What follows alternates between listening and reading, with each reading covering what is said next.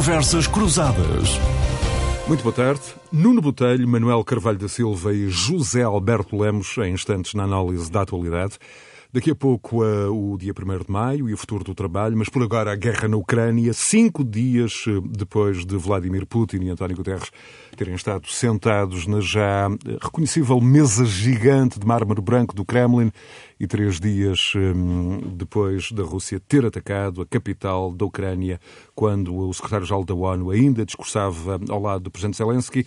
Vamos aqui avaliar as eh, possibilidades hum, de paz no conflito. Já aqui temos neste espaço discutido o papel da ONU na crise e dificuldades que esta guerra coloca a instituições multilaterais, mas, eh, José Alberto Lemos, mais do que avaliar se Guterres foi tarde demais a Moscou e a Kiev, eh, na primeira interpelação, José Alberto, era no sentido de avaliar a utilidade da deslocação de António Guterres no momento preciso em que nenhum dos lados em conflito, em particular o agressor, a Rússia, parece pretender a paz. Bem-vindo. Sim, boa tarde, boa tarde a todos. Bom, a utilidade parece-me que existe, mas existe sobretudo porque os objetivos que o próprio António Guterres definiu para a visita eram bastante limitados, bastante, eh, digamos, contidos. Mas vamos ver uh, como é que o, o, o, o, que de facto eu acho que esta foi a visita, a visita do Guterres esta semana, foi aquilo que marcou a semana, até porque do ponto de vista militar não há grandes desenvolvimentos no terreno. Portanto, analisemos o que é que aconteceu. Vamos lá ver. Havia inúmeras críticas ao, ao, à atitude do Guterres até agora, só ao fim de dois meses é que foi ao terreno, mas, aliás, nós próprios nos fizemos eco aqui dessas crises, eu próprio manifestei a minha perplexidade pela ausência da ONU e de Guterres em particular no terreno, mas uh, temos que analisar as coisas de uma forma um bocadinho mais alargada para verificar o seguinte. Uh, a ONU é constituída, evidentemente, por vários organismos e, portanto, temos que ter o seu, o seu dono, digamos assim. Temos que dar o seu, o seu dono. Vamos lá ver, há vários organismos da ONU que funcionaram bem nesta crise. O primeiro organismo que funcionou bem, com normalidade, digamos assim, foi a Assembleia Geral. A Assembleia Geral votou uma moção, como nós sabemos, que condenou inequivocamente, por larga maioria, larguíssima maioria, a invasão da Ucrânia pela Rússia. Houve apenas cinco votos contra. Aliás, não sei até se há memória de alguma outra resolução que num conflito deste tipo tenha sido tão clarividente. A Comissão de Direitos Humanos também condenou a Rússia e até suspendeu a Rússia do seu seio numa moção também que foi votada por larguíssima maioria e, portanto, isso funcionou bem. O TPI, portanto, o Tribunal Penal Internacional, eh, comandado pela, ligado à ONU comandado pela ONU, também está a funcionar de uma forma mais ou menos surpreendente, porque, pela primeira vez, deslocaram-se ao terreno eh, peritos e, portanto, está uma investigação em curso, ainda quando o conflito dura. Ora, isto que eu me lembro, que eu tenho, eh, em função daquilo que lhe não tinha acontecido até agora, este tipo de averiguações de investigação são só feitas a posteriori. Seguramente não aconteceu, não aconteceu antes, na Jugoslávia, não, não, não aconteceu em África, não, nenhum dos exemplos. Exatamente, não aconteceu em nenhum desses sítios. As operações humanitárias, isto acaba por ser mais importante, também funcionaram bem. Ou seja, portanto, a ONU tem no terreno mais de mil pessoas, mais de mil indivíduos, em operações humanitárias das mais variadas tipos, dos mais variados tipos, incluindo a Cruz Vermelha, etc. Portanto, desse ponto de vista, a ONU está no terreno desde o início e funcionou bem. O que é que não funcionou bem? Não funcionou bem, evidentemente, o Conselho de Segurança, que é o órgão gestor da ONU e que manda na ONU, basicamente, como é evidente, não é? E, portanto, Guterres ficou muito limitado pelo facto do Conselho de Segurança não ter, obviamente, dado qualquer agrimã e não ou funcionou bem. da ONU. Hum, e já, porquê é que não funcionou bem? Não já aqui debatemos bem, a questão. Obviamente porque o Conselho de Segurança tem no seu da sua seio, própria natureza. Da sua natureza. Tem no seu seio a Rússia, que é um dos membros permanentes e que vetou qualquer atividade relacionada com esta guerra. E, portanto, para além do veto que era esperado e obviamente era inevitável, eh, é preciso também perceber que para além do veto, há uma enorme intransigência russa nesta matéria em relação a qualquer mediação por hora do conflito, não é verdade? E, portanto, essa intransigência deve-se um pouco também ao facto de Guterres estar, neste momento, numa situação bastante incómoda, porque é secretário-geral numa conjuntura em que é um próprio, um dos próprios elementos do Conselho de Segurança, um dos próprios membros permanentes, que desencadeou a guerra. E, portanto, obviamente que ele não vai votar contra si próprio e não vai permitir que se vote contra si próprio. Mas quando Guterres reconhece, como reconheceu esta semana, que o Conselho de Segurança falhou e que tudo fará para compensar os falhanços, uh, pergunto, não, não se coloca aqui do ponto de vista diplomático numa espécie de situação de fragilidade um, Ou aqui decorre quase uma crítica implícita a esse papel da Rússia, à China, por exemplo, ao poder de veto, e, e referias quando um destes membros é, eh, nesta situação inédita, enfim, um agressor ao arrepio do direito internacional. Justamente, portanto, essa, essa, essa afirmação de Guterres acaba por ser também uma crítica, enfim, subtil ou implícita, digamos, à Rússia, precisamente porque ele diz que o Conselho de Segurança não funcionou. Ele lamenta isso. E, portanto, foi isso que não funcionou. Agora, o que é que Guterres poderia ter feito diferente, mesmo nesta conjuntura dificílima?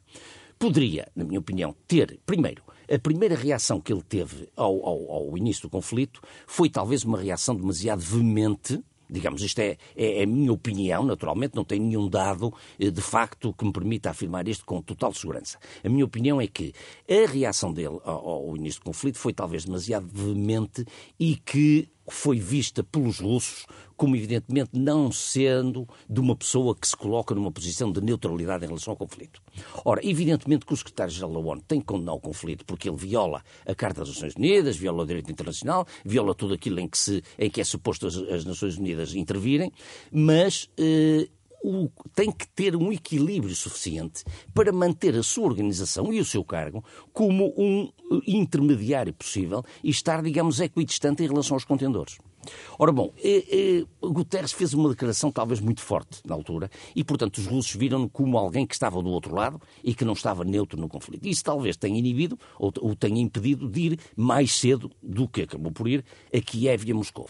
Não obstante, na minha opinião, e segundo o li de alguns peritos, e não nos esqueçamos daquela célebre carta de 200 responsáveis ou ex-responsáveis da ONU que o incitavam a, a, agir porque ele tinha sido... Mas terá sido um elemento de grande pressão. Um elemento de grande uh, pressão. Pelo menos há uma coincidência quase temporal exatamente. entre a carta e o anúncio Aliás, das, das deslocações Exatamente. A carta até era um bocadinho dramática, porque dizia que se não, não houver nenhuma proatividade nesta matéria, isto torna a ONU completamente irrelevante.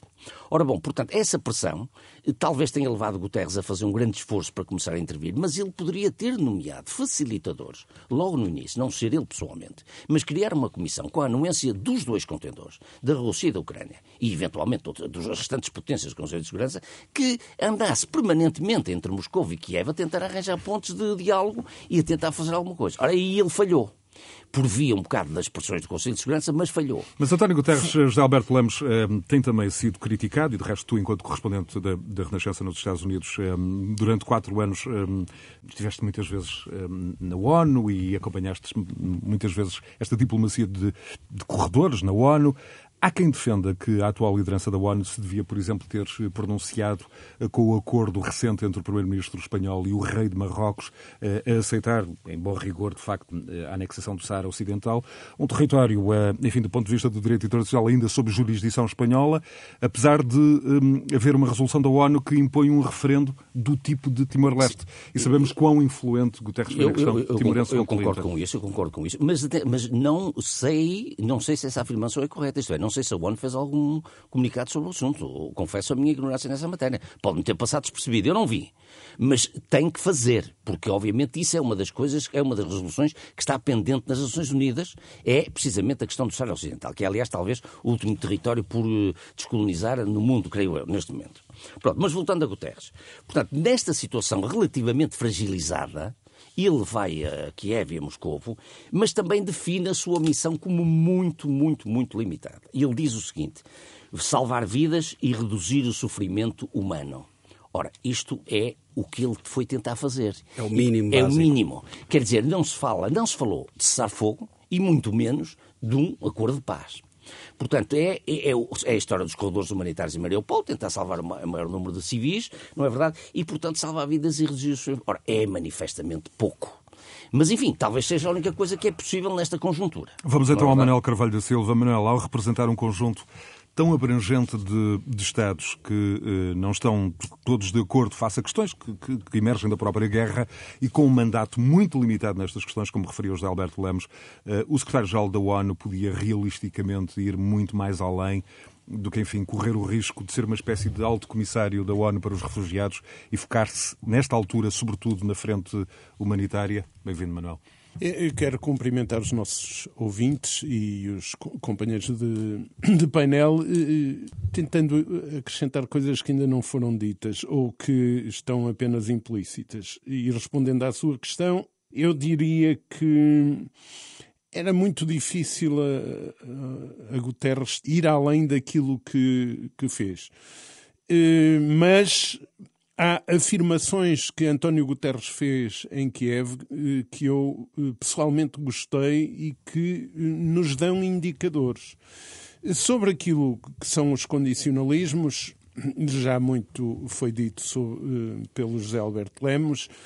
E eh, é evidente que eh, Guterres não agiu por razões que já foram enunciadas, certamente, e por outras, eh, como é lógico, se houvesse um grande empenho na resolução do problema desde o início, por parte, por exemplo, desde logo dos Estados Unidos, mas também por parte da China, com certeza que Guterres teria agido de outra forma.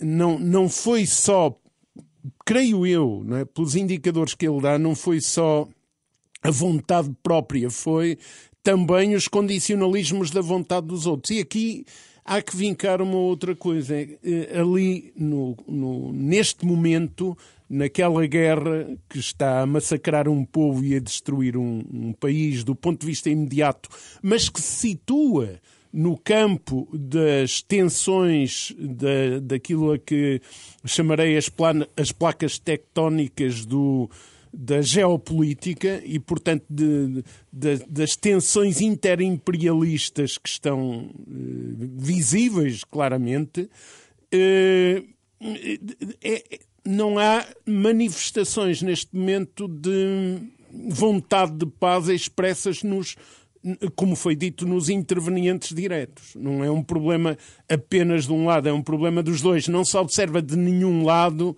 essa vontade. Ou seja, eh, os grandes problemas deste conflito são ainda mais profundos e, e, e, as expressões de António Guterres deixam isso claro. Eu realço, e para, para terminar o comentário, realço que. Eh, ele não ele, ele situa-se num plano político concreto quando, quando afirma pela primeira vez trabalha-se a sério com os dois lados para salvar pessoas. A questão, e diz isto depois de fazer outras observações que vão um pouco no sentido da sustentação do que eu disse. E há uma observação que eu vinco muito. É, é, é quando ele chama a atenção que a política não pode ser uma feira de vaidades. E eu, a propósito de, de, desta afirmação, eu diria que oxalá os governantes europeus todos se comportem mais eh, empenhados, eu diria, não como vassalos de um império, mas antes defensores empenhados de valores humanistas e, e, e da paz, dos interesses dos povos que representam, da nossa, da nós, das, dos, das dimensões extraordinariamente importantes da nossa cultura e dos nossos valores enquanto países europeus neste contexto de disputas inter, eh, interimperialistas. Esta postura eh, de uma atuação muito mais responsável, julgo que emerge desta afirmação de António Guterres, que foi feita com, mu com muita simplicidade, mas muita profundidade. Nuno Botelho, hum, tão tardia como ineficaz eh, a visita de Guterres a Moscovo e a Kiev, a questão, enfim, não pode ser tão uh, simplificada. E, num certo sentido, o que é que achas que Guterres pode fazer nos próximos tempos? Eh, propor uma conferência de paz que discuta a reconstrução da Ucrânia, a segurança na Europa hum, de Leste, com a ONU a propor a agenda, a marcar a agenda? Bem-vindo. Boa tarde a todos, aos nossos ouvintes e aos meus colegas de painel. Não, o que ficou claro eh, desta visita de António Guterres é que eh, António Guterres pode fazer muito pouco ou nada.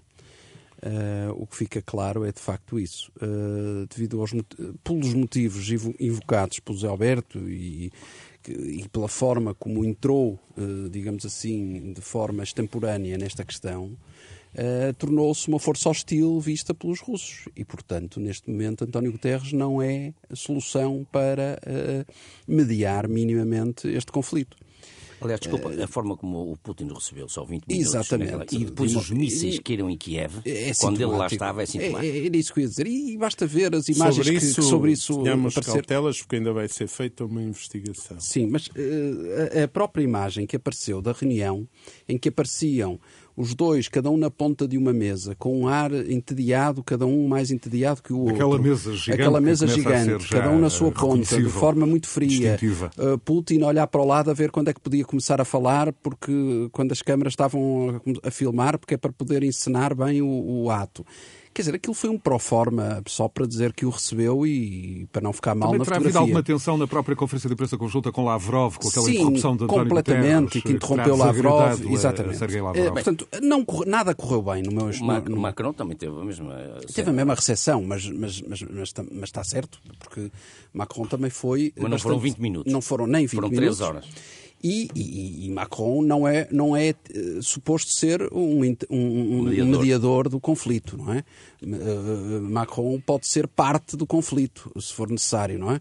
Eh, aliás, eh, cada vez mais se assume como, eh, digamos assim, um, um lado do conflito que tem vindo a fazer frente àquilo- à, à Rússia. E, portanto, e, e, no meu entender, a França vai ser aqui chave neste conflito, no que, isso, no que a oposição à Rússia diz respeito.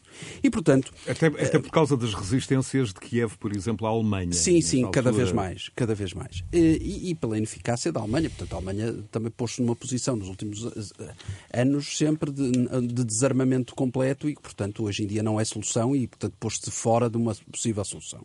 Mas, de facto, isto leva-nos a uma questão que é que papel tem a ONU no cenário internacional de hoje, nos dias de hoje. E isso é que, a meu ver, é a grande questão que nós deveríamos colocar. É hoje a ONU uma organização útil, uma organização ágil, uma organização eficaz, uma organização competente? Com todas as letras, nós temos que assumir que não. E, e- não mesmo. Não é por ser dirigida por um português que é mais competente ou, ou, ou- ou- ou incompetente. Não é isso. Não é, a culpa não é de António Guterres. responsabilidades evidentes Não de- é, de- de não, António não é, Guterres. não é de Claro, António uma reforma Guterres. que está por Com fazer certeza há que não, décadas. com certeza é isso. Transformou-se num monstro eh, gordo e anafado, cheio de gorduras, que não consegue dar resposta às questões que são realmente O importantes. Alberto Lemos conhece bem as entranhas desse mundo. Exato, e portanto é hoje, de facto, um monstro do ponto de vista orçamental, um monstro, um sorvedouro de, de- de- de recursos que, no fundo, não consegue chegar às reais questões. E, portanto, esse é que, no meu, a meu ver, e para de facto acrescentar algo mais do que aquilo que foi dito anteriormente, porque concordo eh, no geral com aquilo que, que foi dito, a, a- a visita de António Guterres, a primeiro lugar à Rússia, portanto, a Moscovo, foi absolutamente ineficaz e a Kiev também foi recebido só por uma questão de cortesia, mera cortesia, porque, aliás, Zelensky já tinha dito e já tinha dado a entender, espero que ele não venha cá fazer turismo político, foi essa expressão que usou, porque de facto se- se percebia que eh, não, não iria ter grande efeito nem, nem eficácia. E, portanto, eles tentaram, os ucranianos, catapultar um bocadinho que, eh, e tentar mediatizar um bocadinho a vinda de Guterres e tentar ganhar alguma coisa Muito com bem. isso, que é algum mediatismo e alguma notoriedade. E quanto à evolução da situação eh, no terreno, o especialista em geoestratégia Miguel Monjardino escrevia esta semana no Expresso que a guerra da Ucrânia é cada vez mais uma competição de fornecimento, de treino e de operacionalidade de armamentos. Zé Alberto Lemos, do Exato. ponto de vista estratégico e diplomático, do meu ponto de vista, nesta altura, eh, as análises não podem passar ao lado eh, de um encontro no início da semana na base aérea de Ramstein, na Alemanha, eh, da administração Biden, objetivamente, e de 40 dos seus aliados, Portugal estava também representado, eh, em que eh, há um comprometimento com, com o apoio militar à Ucrânia, não só para uma defesa eficaz, como para que Kiev tenha meios para dissuadir a Rússia de futuros ataques depois de um cessar-fogo. Para isso, eh, há também eh, eh, uma mobilização para a modernização e produção de, equipamentos militares. Os Estados Unidos saiu desta reunião, vão passar a reunir, enfim, a encontrar-se mensalmente para discutir esta questão e o fortalecimento das capacidades militares.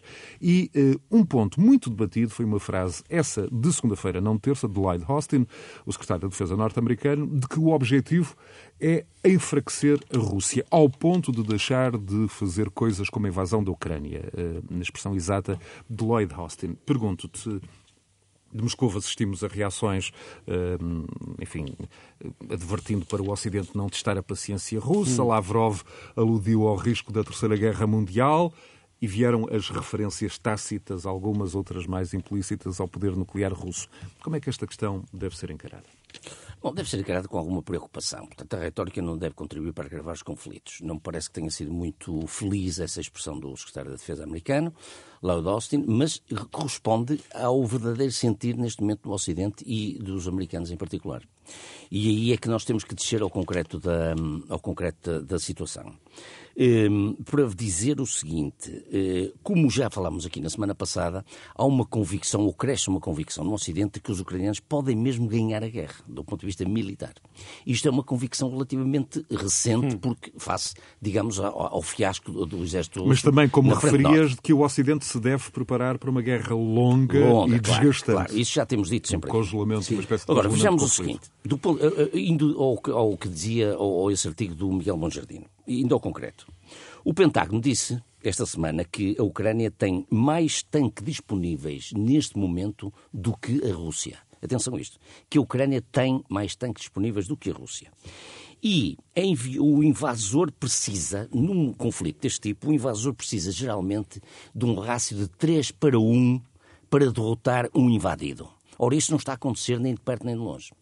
E eu li esta semana também uma, uma descrição de um general eh, reformado americano que dizia o seguinte: que os americanos mandaram para lá 10 armas anti-tanque por cada tanque russo para o terreno.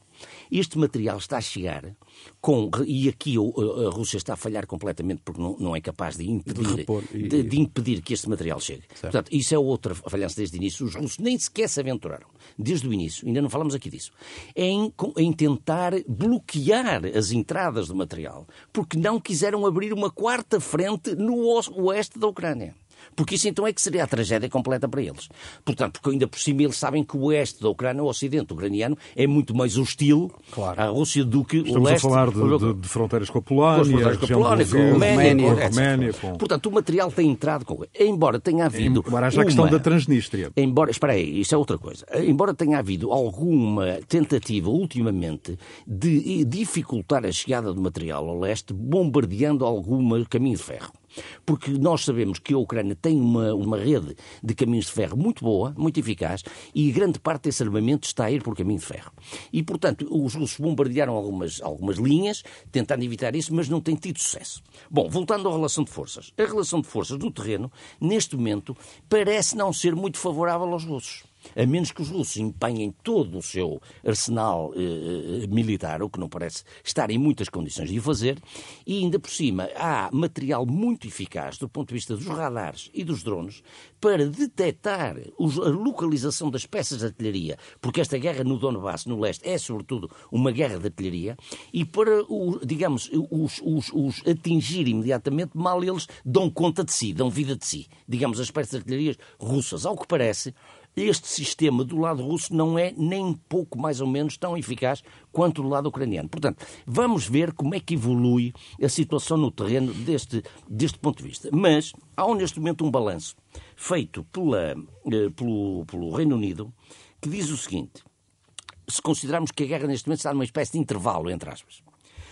morreram 15 mil militares russos até agora a Ucrânia fala em 22 mil. Tomemos como mais uh, exato o, o, este balanço inglês. 15 mil militares russos. Isto significa mais militares em dois meses de conflito do que nos 10 anos que os russos ocuparam o Afeganistão. Reparem bem nisto. 2 mil veículos de combate foram destruídos, incluindo 530 tanques, 60 helicópteros e caças. E a Rússia atacou com 120 batalhões na Ucrânia, mas perdeu cerca de 25%. O que significa que, embora evidentemente haja um, um, na Rússia, e jamais assumirão estes números, isto são números que são avaliados de várias formas, pelo rácio de, de homens por, por, veículo e também e, em função do, das, das, das, fotografias de satélite. E, portanto, a situação no terreno é uma situação, digamos, de grande incógnita neste momento, porque, porque, até porque esta semana os russos não conseguiram grandes avanços na frente leste, no Donbass, sendo que estão a incidir sobretudo em duas, duas uh, cidades, Izium e Sloviansk, e aqui há uma novidade, o assalto ou ofensiva ao 1 está a ser comandada pelo chefe de Estado-Maior das Forças Armadas, Gerasimov, tendo retirado o comando ao aquele, àquele general a quem eles tinham atribuído o leste, que é o Dvornikov, que, foi, que ficou conhecido como o carniceiro da Síria. Portanto, parece aqui haver alguns problemas. Alberto, mas justamente, Manuel Carvalho da Silva e Nuno Botelho, a questão é esta. Um, com esta descrição do terreno, um, há indicações, uh, de resto corroboradas até pelo Ministro uh, de Defesa britânico na última quinta-feira, que a invasão da Rússia se pode transformar numa ocupação lenta e congelada, e a expressão usada foi mesmo uma espécie de crescimento cancerígeno na Ucrânia. O ponto é este. Putin só parece aceitar um desfecho em que possa, eh, de alguma forma, proclamar internamente uma vitória eh, militar na, na, Ucrânia, para efeitos domésticos. A Ucrânia, por seu turno, necessita de um quadro militar no terreno que lhe permita também reclamar algum tipo de triunfo ou de resistência. O meu ponto é, eh, e esta é uma questão aberta para todos, este é um quadro que não permite propriamente grandes otimismos para os próximos tempos, ou, ou em, relação à paz. Manuel, Alberto eu, e Nuno. Eu discordo de algumas ideias que aqui foram colocadas e penso, eh, não é discordar, eh, identifico o que foi dito e penso que há necessidade de, de, de outras perspectivas. Eu, quanto à análise militar, tenho diariamente procuro acompanhar aquilo que de fontes militares vem de análise da guerra e em alguns aspectos não são coincidentes com o que o José Alberto dizia, noutros são mas é preciso algum cuidado. Agora, um, há duas observações que me levam a uma consideração mais ampla do ponto de vista institucional. As declarações do secretário de Estado americano não é uma questão de serem mais felizes ou menos felizes.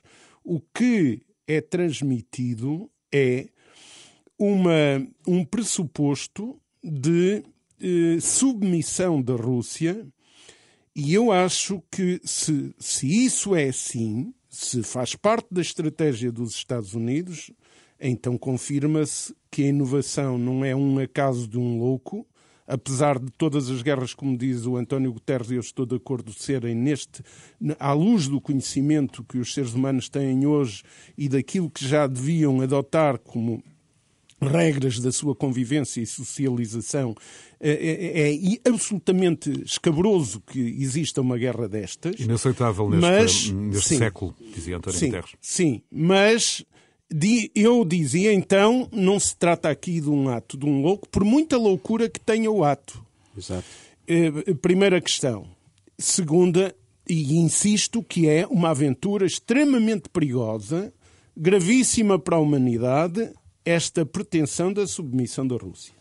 O segundo aspecto é que o verdadeiro sentir dos povos à escala global vai evoluindo. Uma coisa é a construção que, que é dominante no chamado, na Europa e no chamado Ocidente, outra coisa é aquilo que neste espaço da Europa e do Ocidente, mas também à escala geral, se vai formando, se vai formar em, em resultado do sofrimento e do aprofundamento de desigualdades, etc., etc., que esta situação de continuação da guerra, que toda a gente perspectiva, e eu também, que não, não é fácil que não, que não seja assim, que, que não seja uma continuidade, o que isto tudo vai provocar. E, portanto, para além da observação de que a NATO está a intervir de forma indireta, mas está a intervir e mais, aquilo é um campo de ensaio, como já alguém disse. E a partir daqui, termino uh, uh, os meus acrescentos, é um, atenção, porque uh, as Nações Unidas é uma instituição mundial universal onde cabem todos e qualquer pretensão de constituição de instituições universais que sejam parcelares vai ser um problema. No, no, no, no, aproximar ao final da Segunda Guerra Mundial, a constatação do, do, da falência da Sociedade das Nações levou à criação das Nações das Nações Unidas, e, e, em boa hora, e à formulação da, Declaração Universal dos Direitos Humanos e outras, e outras medidas, as Nações Unidas têm instituições na sua estrutura que, são, que funcionam e que são importantes. Pode ter que fazer-se, e eu estou de acordo, e que estão por a ser exemplo, testadas e já agora, e já agora o, o, Papa Francisco na Fratelli Tutti até usa uma expressão de enquadramento do que deve ser a reformulação das Nações Unidas, que é, que é interessante. E, portanto, nós temos que ver isto, mas esta aventura de constituir instituições à escala universal que sejam parcelares é a expressão maior da institucionalização de, de, de confrontos interimperialistas. Isto é muito, muito grave. Nuno Botelho José Alberto Lemos, Sim, esta... a influência eh, num eventual processo de paz destas circunstâncias eh, que, que vêm do terreno eh, e que apontam para um conflito prolongado? Eu, eu, acho que esta, esta, é, o que se passou esta semana e este encontro que se passou na Alemanha, inclusive, eh, acabam por ter razão de ser. Eh, e, obviamente, nenhum de nós quer um agudizar do conflito, nem um extremar de posições, nem um escalar de conflito. Mas o que nós estamos aqui a falar é de, de uma resposta a uma agressão. E é bom não nunca nos esquecermos do ponto de partida deste, deste conflito. A Rússia resolveu agredir a Ucrânia. E todos nós já percebemos que o Sr. Putin, se o deixarem, não para. E esse é que é o ponto fundamental aqui desta questão. Não, é, é verdade, é verdade, é verdade, é, isso, é verdade. É. Os Estados não, Unidos não vieram demonstrar nada disso. Os Estados Unidos não, estão a, digamos assim, a armar a Ucrânia para defesa é, da Ucrânia tá e defesa das fronteiras da NATO, que me parece para nós fundamental, pelo menos enquanto membro da NATO e concordando eu com a posição de Portugal que Portugal faça parte da NATO, eu acho fundamental que, por exemplo, um país como a Roménia, que está ali colada à Moldávia, e que a Moldávia, que se vê a braços de repente com a possibilidade de ver as forças russas a entrarem por ali dentro com grande facilidade, como nós já vimos isso, e, ou então a questão que se passa com a ameaça que já foi feita por parte da Rússia à Finlândia e à Suécia, que se aderirem à NATO, vão ter, vão ter com, que, com que se entreter, é, isso não pode ser.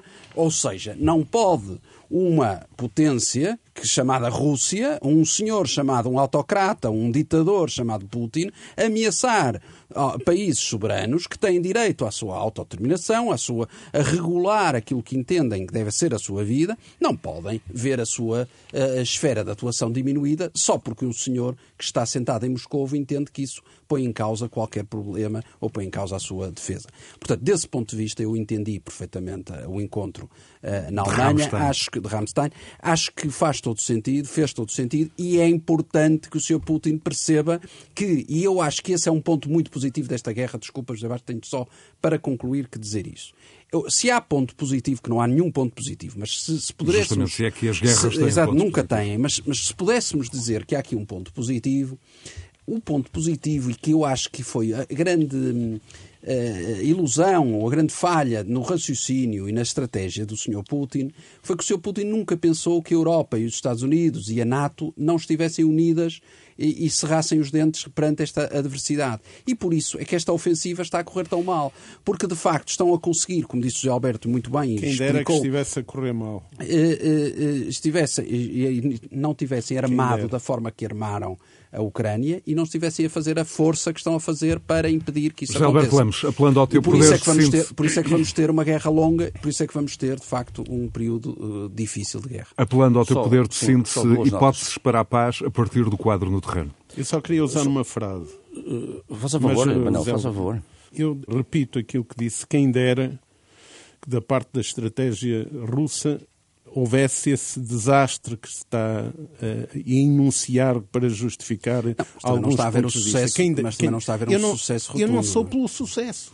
Há uma coisa que a mim que me que choca, não, que... Que, que me cilindra, que é ver um povo massacrado. É verdade e um país a ser destruído, que para mim era claro desde o primeiro minuto que isto ia acontecer. Claro, isso é que é mais a focal, o foco fundamental não esteja colocado no vamos parar a guerra, vamos assegurar a paz e depois resolver os problemas claro sim, mas o problema é que quem está isto, a provocar a guerra não está minimamente preocupado com essa isto, questão. Nós isto a mim destrói-me, não é? Duas notas muito rápidas sobre o ONU. É, é tão verdade que não vai haver nenhuma alternativa ao ONU como não vai haver reforma da ONU. Tínhamos consciência claro. disto absoluta. Eu, só para vos citar uma coisa, um, um, diplomata português muito experiente, que esteve na ONU até há relativamente pouco tempo, uma vez perguntava-lhe isso, porque é uma, um debate que já dura há décadas, da reforma do Conselho de Segurança em particular, não é? Sim. O alargamento e a reforma do Conselho de Segurança. Ele disse uma frase muito engraçada que eu nunca, eu nunca esqueci, disse assim, bom, isso talvez seja um assunto para os netos dos nossos netos. Portanto, ninguém pensa que vai haver alguma reforma da ONU tal como ela está, mas também não vai haver nenhuma alternativa à ONU, como é evidente. Bem ou mal, ou não é o que existe e já tem resolvido alguns conflitos e resolvido algumas coisas. Esperemos que tenha algum sucesso aqui, eh, por muito que isso hoje nos pareça irrealista. A segunda nota é sobre as declarações do Lloyd Austin, do Secretário da Defesa. E eu convijo com o. Quando eu disse que as declarações eram infelizes, expliquei que eram infelizes, na minha opinião, sim, porque sim. acrescentavam um pouco de fogo ao claro. fogo que já existe. Sim. É nesse sentido. Eh, mas, evidentemente, eh, temos que partir do princípio, e sabemos que há um agressor e um agredido, nunca claro, podemos esquecer claro. isso.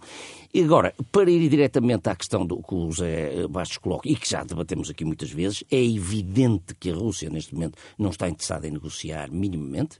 Os ucranianos também, por sua vez, para negociar, neste momento até poderiam negociar, porque estão numa situação algo, eh, digamos, eh, como é que é dizer, de Mas começam vantagem, a vislumbrar quase a vislumbrar uma posição uma negocial melhor ainda. Exatamente, e, portanto, portanto, eh, eu disse aqui desde o início que me parece que isto vai acabar com uma partilha do, do território ucraniano, do Donbass, pelo menos, e da Crimeia, de que já nem se fala sequer, sim, e, portanto, vai, é possível que se consigam, mas não vai ser já. Muito Esta bem. batalha do Donbass vai ser decisiva para, bem. no fim dela, cada um deles se acomodar ou não à posição em que fica. Meus caros, este domingo assinala-se o Dia do Trabalhador, uma data reconhecida internacionalmente e que em muitos países é feriado nacional, numa grande maioria, tendo este espaço o privilégio eh, de ter entre os seus colaboradores regulares Manuel Carvalho da Silva, uma referência, enfim, incontornável na história do sindicalismo português, nada como um, eh, começar uh, por ele a reflexão que, uh, enfim, no tempo que nos resta se impõe sobre os, que são os desafios do presente e do futuro no mundo do trabalho. Manuel, desde logo, começando pelo presente, o acordo sobre rendimentos dos salários, da competitividade que o Governo prometeu no programa eleitoral e quer ver uh, atingido em julho. As negociações vão começar, enfim, formalmente a, a 11 de maio na concertação social. Será aí que será acertado o calendário? É também por aqui, por este acordo, que, do seu ponto de vista, passam os desafios já imediatos, uh, desde logo com a ameaça da inflação no horizonte, Manuel? Eh, eh, eh, no horizonte estão um conjunto de problemas que vieram a crescer, acrescentar preocupações. Já agora permita-me enumerá-las. Algumas decorrem do que já dissemos aqui, da análise que fazemos, do impacto que tudo isto tem, porque a guerra custa dinheiro e tem implicações incríveis e, e, por exemplo, a poeira lançada, gerada e que é poeira fortíssima lançada resultante da guerra permite desenvolver estratégias de acumulação de riqueza, de, de manipulações à escala global incríveis que, que, estão em curso e que desequilibram claramente o mundo do trabalho. Depois. Há hum, um, acontecimento muito recente que é o, o senhor hum, Elon Musk oferece 44 mil milhões pelo, pelo Twitter e, portanto, que, que economia... Que dá prejuízo, que dá prejuízo. Não é? Sim, que, que, exato. Que economia é esta que permite a concentração de riqueza a indivíduos como este numa dimensão em que domina eh, claramente a, economia a dominar eh, o funcionamento. Lembremos que este valor é, é cerca de 20% do, do produto interno bruto nacional mas é muito maior que muitos orçamentos de Estado de muitos países.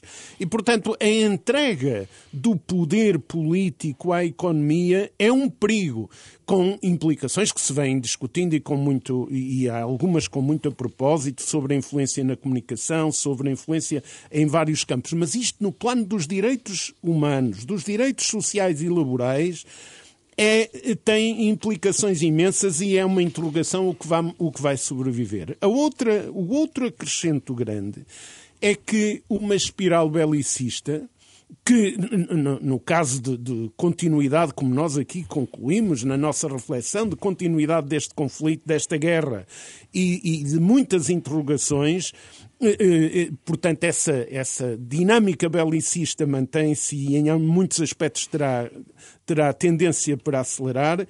E eh, não nos esqueçamos da invocação que muitas vezes é, é, feita de que os europeus estão habituados ao bem bom do Estado Social e que há que sacrificar o Estado Social por outras razões. Isto pode induzir aqui problemas muito perigosos. E a partir daqui termino com duas ou, coisa, ou três coisas mais incisivas. O Primeiro-Ministro anuncia uma reunião de, de, concertação social para o dia 11, como o José referia, e o objetivo de até ao final de setembro ter eh, uma discussão feita.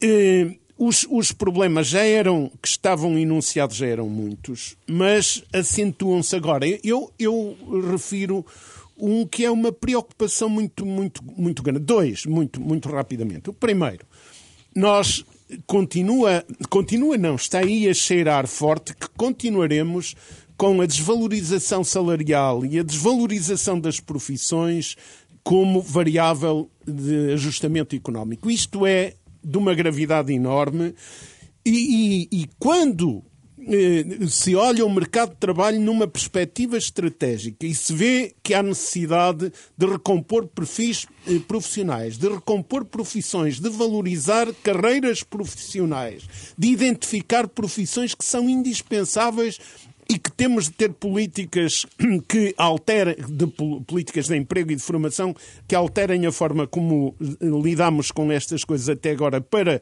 responder às necessidades das empresas, às necessidades do país.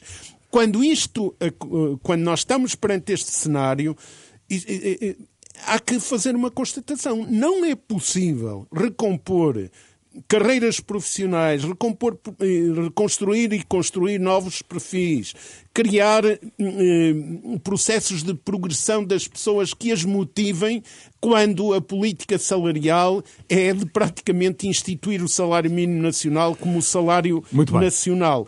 Isto é, é muito, muito perigoso e a outra questão associa-se a esta é que não há possibilidade destas recomposições no, no, no mundo laboral se eh, não houver contratação coletiva. E, portanto, vamos ver o que é que, em relação àqueles aspectos que são fundamentais, vai acontecer. Eu direi que neste 1 de maio é muito importante que todos aqueles que são pelo progresso venham das áreas que vierem mas que são pelo progresso e que valorizam o trabalho e dão dignidade ao trabalho, deem sinais à sociedade de que é preciso valorizar a organização coletiva dos trabalhadores e os, os, os seus sindicatos. Uhum. Em segundo lugar, o sindicalismo, e termino, eh, num cenário destes, está cada vez mais desafiado a ter uma ação de base que, que seja efetivamente aquilo que historicamente é, que é a forma de nutrir os Muito sindicatos, bem. a forma de alimentar o sindicalismo. Muito bem. Nuno Botelho, olhando para o futuro, como é que, do teu ponto de vista, vai ser a relação entre o empregador e o empregado dentro de 20, 30 anos? Nós sabemos, hum, deixa-me sublinhar isto, que ao mesmo tempo que o discurso oficial da OIT hum, passa pela ideia de que o progresso social depende da capacidade de se dar aos cidadãos emprego com direitos uh, a tempo inteiro, enfim, aqui uma conquista civilizacional nos últimos 100 anos. O impacto do desenvolvimento traz uh, novas questões. Uh, temos a chamada uberização do trabalho, ganha espaço Sim. a relação entre a empresa e o prestador de serviços, não tanto a relação entre o empregador e o empregado. Há aqui uma, uma, uma revolução à vista. Há uma revolução muito grande e isso obriga-nos, nós todos, a pensarmos o que vai ser o futuro das, destas relações laborais, de facto. Este domingo que se celebra o dia 1 de maio, eh, devemos repensar e, e, e, refletir sobre duas questões que me parecem fundamentais e, e contra mim falo, ou, ou, é algo sobre o qual eu tenho também refletido, que é, um, o, o futuro de, do, do, movimento uh, de, do dirigismo associativismo e do associativismo empresarial, por exemplo, qual o papel, eh, qual, qual o nosso papel, eu enquanto dirigente associativo tenho que refletir muito sobre Exato. isso, eh, e também eh, o do movimento sindical, o outro lado. Portanto, as duas partes de, de, da moeda têm de facto que refletir um bocado sobre isso.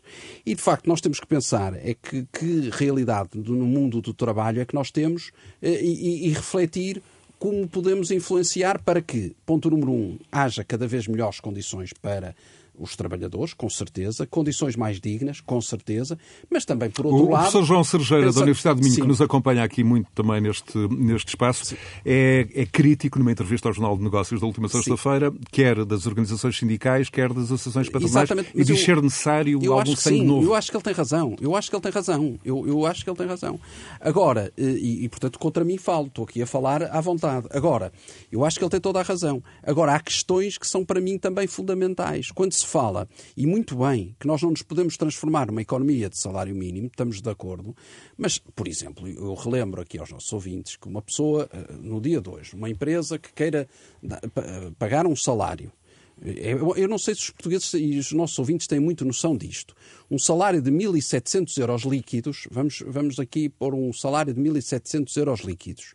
Eu pergunto aos nossos ouvintes quanto é que o empregador tem que pagar a esse funcionário para, para dar um vencimento de 1.700 euros líquidos.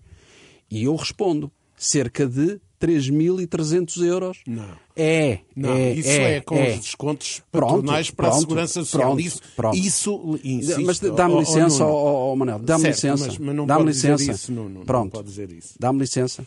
Então, é Pronto. incluindo os 23,5. Pronto. Portanto, não 3.300. é para pagar ao trabalhador. Certo. Nem... Sim, mas quanto Mas é, é uma fica? contribuição. Quanto é que fica? Mas quanto é que fica? Leva para Fica. casa quanto? 1.700. Um trabalho, É um, sala- salário um bruto sala- para um salário líquido de 1.700 é mais ou menos 2.600 euros. Pronto. É, ó, ó, mas, mas se pagar os mais 23%, Mas, eh, pronto. mas isso é. eh, Pronto, a é, também paga, não paga? Também Isso paga. entra- Mas Oh, também oh, paga, não oh, paga? Nós estamos de acordo porque isso entra Pronto. nos custos de trabalho.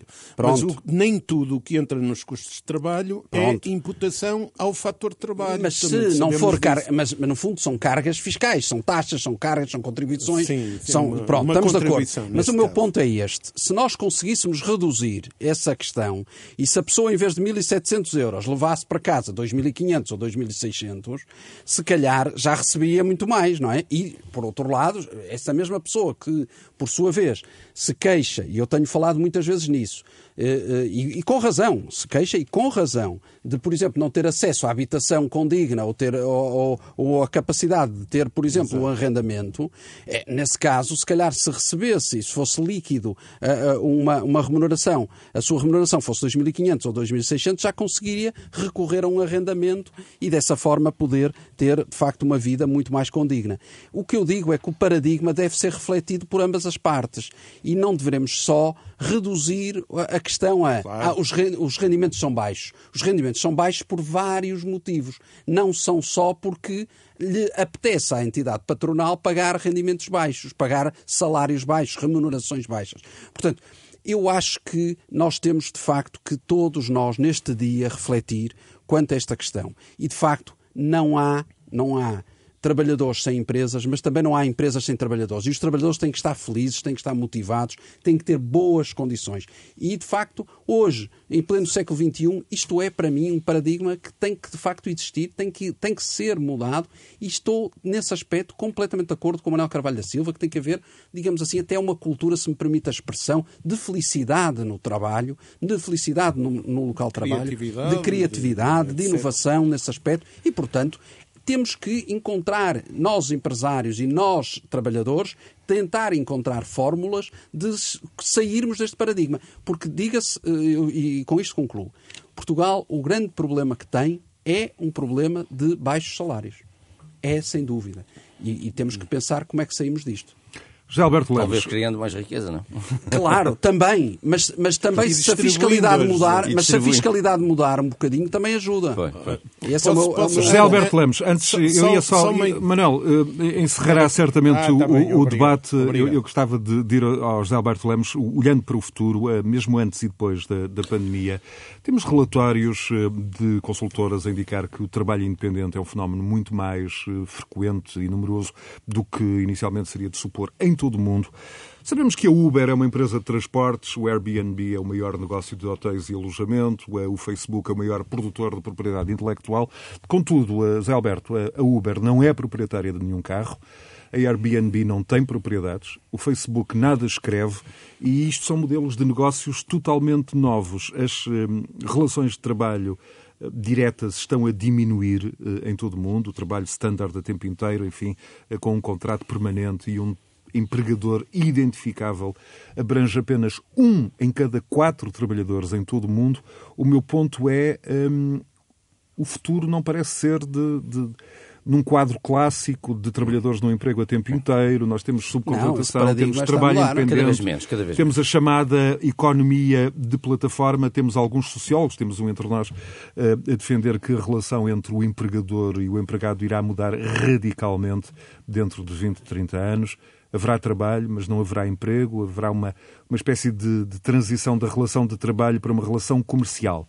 Isto implica o que é, do teu ponto de vista, enquanto observador, novas políticas, novas regulações, novos reguladores, novas atitudes, novas abordagens? Bem, eh, para já há uma coisa que devemos ter em consciência. O mundo está a mudar de uma forma tão vertiginosa que é impossível prever eh, como é que vão ser as relações laborais ou qualquer outra coisa daqui a 10 ou 20 anos. Qualquer outra coisa, é imprevisível. Mas a tendência é essa que tu enumeraste, que tu referiste. A tendência é para uma desinformalização, chamemos-lhe assim, das relações laborais, evidentemente. Há cada vez mais pessoas a trabalhar por conta própria, mesmo que trabalhem para terceiros. Eh, o Uber é um exemplo típico disso. E, portanto, acho que parece-me que é um bocadinho tentar remar contra a maré. Há uns anos ninguém diria que a maior plataforma de transportes de todo o mundo não teria um único automóvel. Sim, exatamente, exatamente. No entanto, no entanto, há uma tendência eh, essa é uma tendência inequívoca, mas há uma tendência em que isso agrava, de certo modo, em que isso agrava, de certo modo, portanto, as relações eh, de desigualdade, as relações laborais, portanto, e a desigualdade que existe. E, curiosamente, eh, nos Estados Unidos, por exemplo, tem havido alguns movimentos, ainda muito embrionários, naturalmente, pela sindicalização de algumas dessas pessoas. Por exemplo, houve votações em alguns, algumas plataformas, algumas fábricas, chamemos assim, ou armazéns, se quisermos, da Amazon Amazon e de outras grandes companhias em que os trabalhadores votaram a favor da sindicalização votaram maioritariamente a favor da sindicalização, porque a Amazon não tem ninguém sindicalizado. E, portanto, houve um sítio, concretamente em State Island, em Nova York, em que isso aconteceu.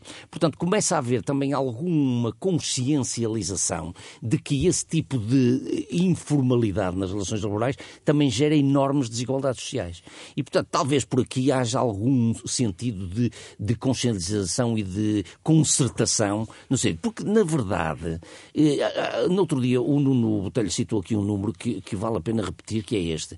Um, 42% da riqueza nacional está nas Sim. mãos de 5% dos portugueses, é isso, é verdade, não é? é? Bom, e este número de compra do Twitter é um número verdadeiramente pornográfico, admitam-me o termo, porque na verdade 44, 43 mil milhões de euros, de euros corresponde quase ao triplo da bazuca, não é verdade? Epá, é e, mais que o triplo, é, porque a bazuca não, verdadeiramente são 13,6. Não, não, são 16. Isso é com os mas, enfim, mas pronto, mas pronto, são 16. E portanto, mais ou menos o triplo da bazuca, e em empresas empresas onde, por exemplo, no caso da Amazônia e destas, onde os salários são miseráveis. Estou a falar dos Estados Unidos, não é? Onde os salários são miseráveis. Portanto, e, de facto, a E as condições de trabalho são de, de, de, uma exigência enorme. Sim, sim, são de uma exigência Estou nos armazéns sim, e nas, Se há empresas onde as condições de trabalho são ótimas, como é o caso da Google, por exemplo, nas outras isso já não acontece tanto.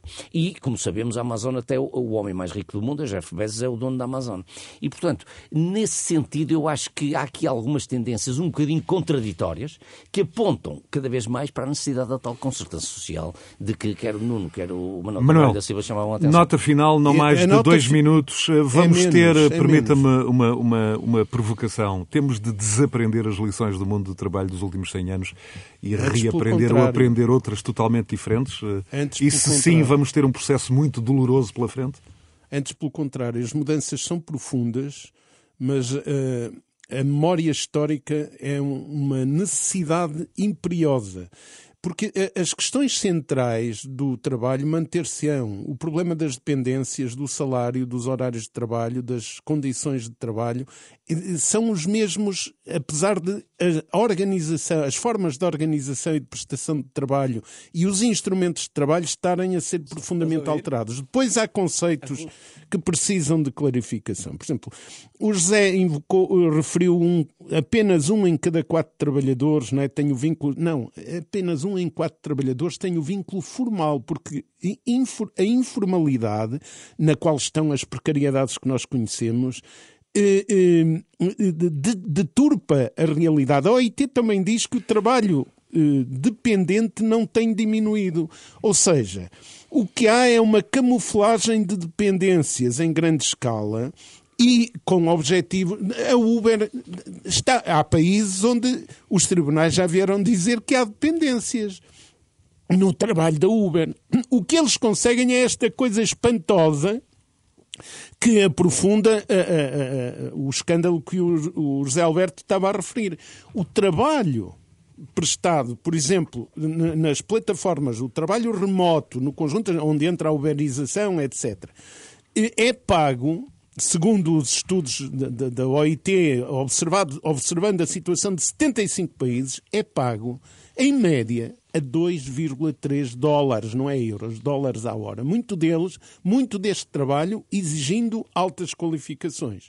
E, portanto, e posto isto dizendo, é preciso aqui conhecer os problemas profundamente. O mundo do trabalho é de uma enorme complexidade e não se, não se compadece de afirmações eh, generalistas como projeção do, do futuro. Eu estou de acordo que Há, uh, o, o, é muito difícil uh, percepcionar o futuro, mas nós sabemos que o futuro é feito de, por um lado, de, de, de, daquilo que possam ser os cenários prospectivos melhor sustentados, portanto, selecionando-se as variáveis mais sólidas possível para trabalhar essa, esse cenário prospectivo, mas também da resposta ao, ao presente contínuo. Não há futuro sem, sem continuidade do presente.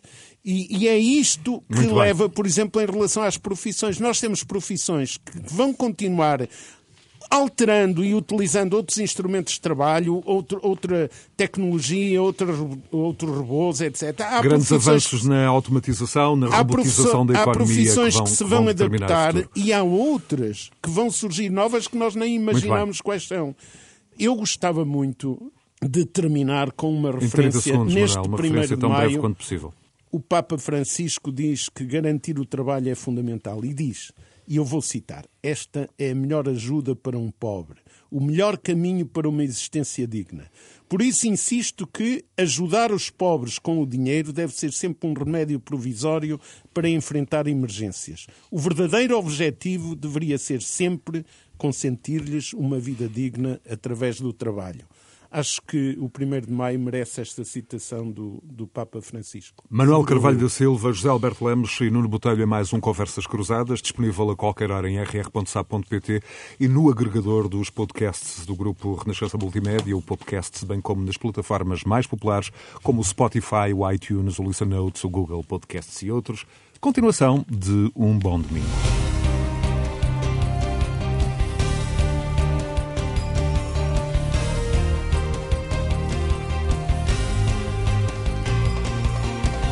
Conversas Cruzadas.